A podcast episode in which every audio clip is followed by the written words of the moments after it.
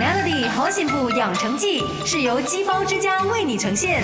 你好，我是美心。我们之前谈过买菜收菜的方法，今天就来了解一下如何洗菜。要好好清洗，才能去掉蔬菜上的脏物或农药。为了身体的健康，蔬菜的清洗方法都是不可以忽略的，不可以马虎的。第一种方法是盐水浸泡法，在清水里加入适量的盐，浸泡十五分钟左右，然后再冲洗两三遍，适用于各。各类叶类蔬菜，如包菜、小白菜等。第二种方法就是开水漂烫清洗法，把蔬菜浸放在开水中，煮上一至三分钟，适用于生菜、香菜、辣椒等等。第三种方法是碱水浸泡法，和盐水浸泡法类似，就是在清水中加入适量的小苏打，让水变为碱性，能有效的去除农药。